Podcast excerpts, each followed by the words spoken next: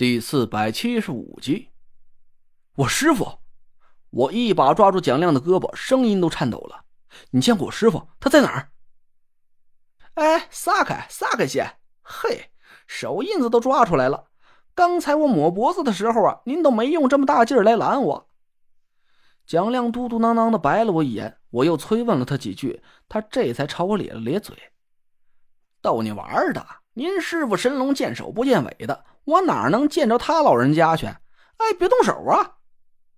我气得扯着蒋亮就是一顿王八拳。他呲牙咧嘴的把我按在座椅里，嬉皮笑脸的看着我。得了，陈爷，你也别生气，我这不就为了调节一下气氛吗？嘿，其实吧，我跟您说实话，这事儿我还真不能告诉您。能不能解开那若兰的天邪命格，这事儿啊，干系重大。你也应该知道这事儿里的猫腻儿。我皱着眉头，点了点头，说：“你们个个说话都吞半截吐半截的，我就想知道，要是一旦解不开这个天邪命格，以后我的命运到底会受到什么影响？”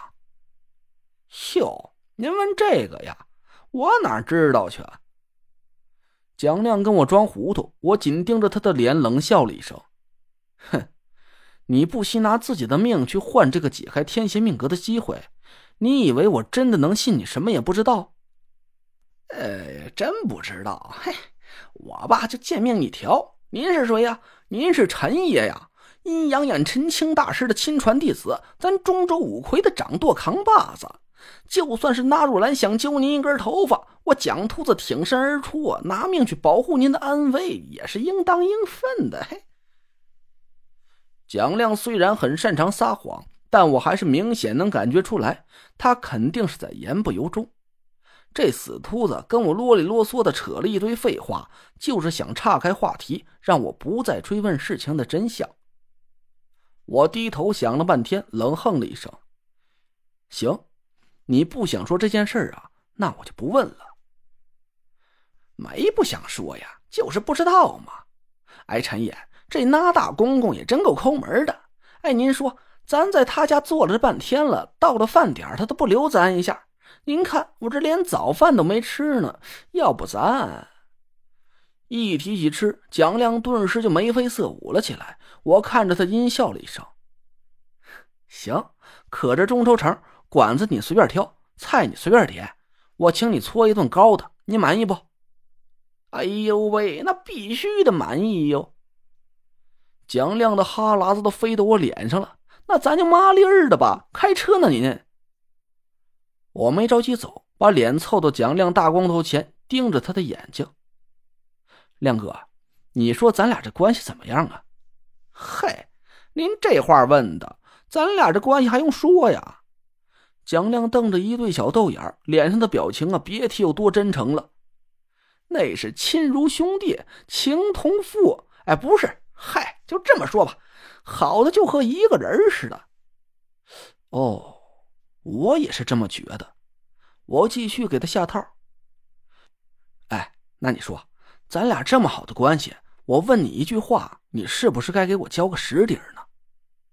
蒋亮突然警觉起来，往后缩了缩身子。您要是还问刚才那事儿啊，我就这么告诉您说吧，我不知道，我蒋秃子什么都不知道。不是刚才那个问题，你不都说了你不知道了吗？咱俩这么好的关系，我肯定得信你呀。蒋亮松了口气，哼，那您想问什么？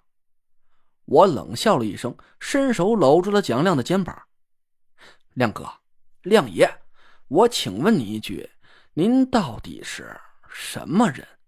我这话刚一出口，我明显就感觉蒋亮身体僵了一下。我神。不是陈爷，您这话我我听不明白呀！我蒋亮结结巴巴的掩饰着，我什么人？我能是什么人呢？我带把的，我男人。您以为我和那大公公似的蹲着撒尿啊？呜啊我似笑非笑的一直紧盯着蒋亮，他可能也觉得这些废话糊弄不过去了，只能换了一副正经一点的嘴脸，看着我笑了笑。陈爷。既然您问到这儿，我就跟您说句掏心窝子的实话得了。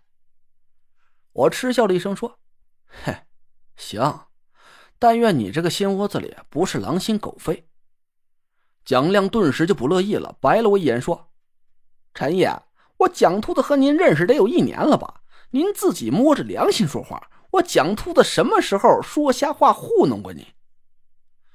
我听话的时候啊，摸了摸自己的心口，装模作样的咂了咂嘴。哟，这还真没。你没黑我的钱去给素梅交房租，我问你关于天邪命格的秘密的事儿啊，你也都老老实实回答我了。这个，嗨，你怎么还翻旧账呢？你？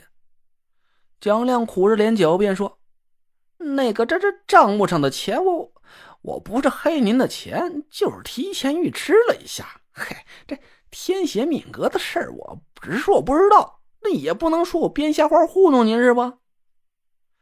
我拍了拍他肩膀，脸上的笑容更加意味不明了。